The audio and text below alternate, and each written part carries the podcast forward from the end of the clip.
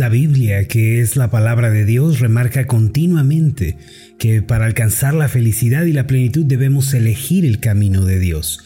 Toda persona que anhele ser feliz y que desee disfrutar de la vida debe resolverse a vivir a la manera de Dios. Job capítulo 11 versículos 13 al 15 dice de la siguiente manera, Si tú dispusieres tu corazón y extendieres a él tus manos, si alguna iniquidad hubiera en tu mano y la echares de ti, y no consintieres que more en tu casa la injusticia, entonces levantarás tu rostro limpio de mancha y serás fuerte y nada temerás. Solo cuando seguimos el camino de Dios podemos experimentar su gloria y su bendición a cada paso que damos. Durante esta semana hemos estado meditando en uno de los pasajes que hablan acerca de cómo podemos revertir las situaciones adversas de la vida. Este pasaje nos enseña que si nos humillamos delante de Dios, si nos apartamos del pecado y en consecuencia llevamos una vida devocional fuerte, entonces Dios escuchará nuestras oraciones y sanará nuestras vidas. El pasaje de segundo de Crónicas 7:14 dice de esta manera, si se humillare mi pueblo sobre el cual mi nombre es invocado, y oraren y buscaren mi rostro y se convirtieren de sus malos caminos, entonces yo oiré desde los cielos y perdonaré sus pecados y sanaré su tierra. Hemos estado hablando sobre el significado de humillarnos ante Dios. Ahora, ¿qué significa esta expresión? En primer lugar, se refiere a rendirnos delante de Él mientras le buscamos con corazones sinceros y ardientes por su presencia.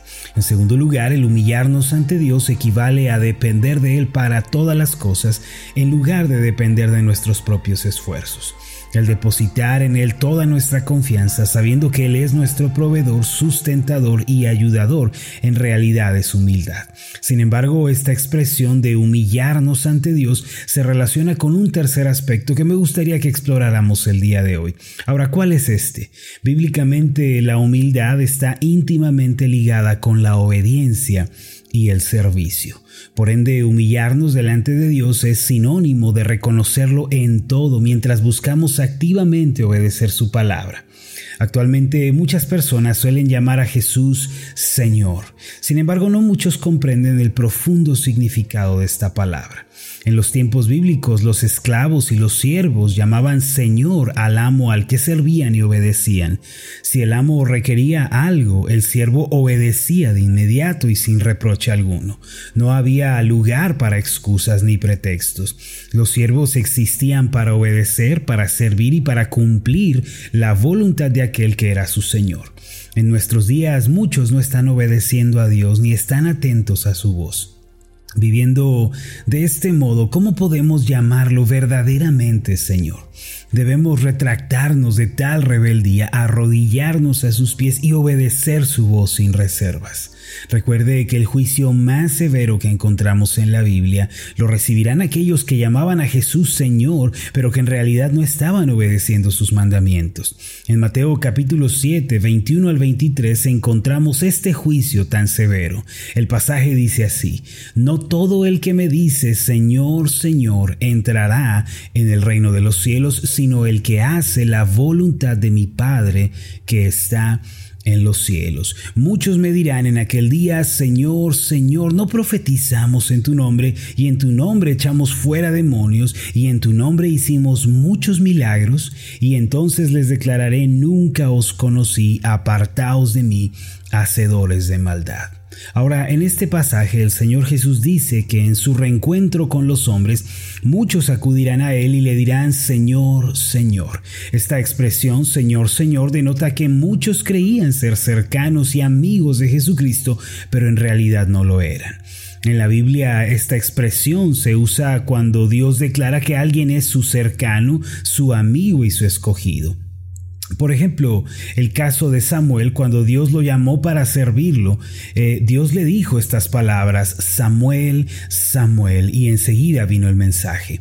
A Saulo de Tarso, quien más tarde sería el apóstol Pablo, el día en que fue llamado, el Señor le dijo, Saulo, Saulo. De modo que muchos llamarán a Jesús Señor, Señor, pensando que son cercanos a Él cuando en realidad no lo son. Pero ¿por qué no eran amigos de Jesús ni eran cercanos a Él? Mire, el mismo Señor nos da la respuesta, porque esto es algo reservado únicamente para los que hacen la voluntad del Padre que está en el cielo. Mis amados, que se nos caigan todas las vendas de los ojos. Solo los que hacen la voluntad de Dios, voluntad que se encuentra en su palabra, son los que verdaderamente están cerca de Dios. El versículo 23 dice, nunca os conocí, apartaos de mí, hacedores de maldad. Ahora, ¿sabe cuál es el significado de esta frase? El Señor llama a estas personas hacedoras de maldad. ¿Por qué? Mire, permítame ponerle un ejemplo. Si usted se dedica a cazar patos y acude al bosque con su rifle, con su equipo, su perro de caza, etc., pero encuentra un letrero que dice prohibido cazar, entonces usted no está autorizado por la ley para cazar. Si lo hace, a pesar de que el letrero indica lo contrario, usted se vuelve un transgresor de la ley, se vuelve culpable de ella. Sin embargo, si en dicho bosque no hay ningún letrero ni ninguna ley que le impida cazar, entonces usted es libre de cazar cuantos patos quiera. La razón por la que el Señor Jesús llama a estas personas hacedoras de maldad en Mateo capítulo 7 es porque sus mandamientos estaban al alcance de ellos, eran conocidos por todos, pero tales personas no quisieron obedecerlos ni guardarlos. La única razón por la que el Señor puede llamar hacedores de maldad a los hombres es porque a pesar de la ley que él dio, ellos la transgredieron y vivieron de acuerdo con sus propios pensamientos y formas. Podemos ver esta realidad, mis amados. El problema que enfrentamos es que Dios ha dicho cómo quiere que vivan los hombres. Él ha hablado con claridad. Nadie se puede excusar. Por otro lado, aquella persona que considera a Jesús como el Señor de su vida, en contraste, la tal actuará de acuerdo con sus mandamientos. El Señor Jesús dijo en Juan capítulo 14 versículo 15, si me amáis, guardad mis mandamientos. Ahora yo le pregunto a usted, ¿verdaderamente Jesús es el Señor de su vida? Piense y medite un momento en esta pregunta. ¿Es de verdad Jesús el dueño de mi vida? ¿Está Él sentado en el trono de mi corazón de manera que yo le obedezco y me someto a su voluntad felizmente? Si es así, entonces debe dedicar tiempo a escuchar su voz a través de la Biblia para luego obedecerlo. Si el Señor dice que usted vaya, entonces tiene que ir. Y si el Señor dice que usted no puede ir, entonces no podrá ir. En la iglesia moderna, mientras el predicador se encuentra hablando, son muchas las personas que levantan su voz y dicen, amén, gloria a Dios, lo creo, lo recibo. Todas ellas son expresiones válidas, provienen del gozo que nos produce la predicación. Sin embargo, cuando la gente deja el recinto, el lugar de la reunión, vuelven a sus vidas cotidianas, rápido se olvidan de la enseñanza recibida. Tales personas no pueden esperar que Dios obre en ellos, no pueden esperar caminar con Dios ni ver sus milagros. Pueden llamar a Jesús Señor, es cierto, pero no habrá ningún nivel de comunión y de cercanía con Él, porque el que le ama tiene que guardar sus mandamientos. Tanto cuando leemos la Biblia como cuando escuchamos alguna predicación, tenemos que estar atentos a la voz de Dios. Él siempre está hablándonos, mis amados. En cuanto sepamos que la voz de nuestro Señor resuena en nuestro corazón, debemos obedecerle sin reservas. La expresión más sonada entre nosotros debería ser, sí Señor, sí Señor, haré tu Es decir, cuando somos conscientes de la voz de Dios en nuestro interior, debemos hacer un compromiso de obediencia y actuar de inmediato. Aquellos que comienzan a llevar una vida de obediencia a Dios y a su palabra siempre tienen éxito por regla general. La paz de Dios viene a ser la constante en sus vidas. Su corazón se encuentra lleno de gozo y tienen una fuerte esperanza.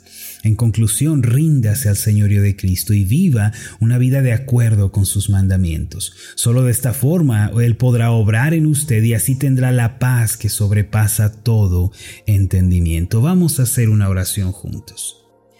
Amoroso Dios y Padre Celestial, estamos delante de ti, Señor, delante de tu palabra, la cual es verdad y es vida. Señor, reconocemos sinceramente que en tu palabra tú has dicho cómo tenemos que vivir. Reconocemos, Señor, que ninguno de nosotros nos podemos excusar, pues tu voluntad es clara. Señor, pero también tenemos que reconocer que muchas veces hemos transgredido tu palabra. Perdónanos, ya no queremos vivir de esa manera. Padre, ten misericordia de nosotros y ayúdanos a ser personas que obedecen y siguen tu voz, que hacen tu voluntad en esta tierra. No queremos encontrarnos, Señor, en el futuro ajenos a ti, creyendo que estábamos cerca y teniendo el más terrible de todos los desengaños. Queremos humillarnos delante de ti el día de hoy y reconocer nuestra profunda necesidad de tu gracia. Padre, socórrenos. En el nombre de Jesús. Amén y amén.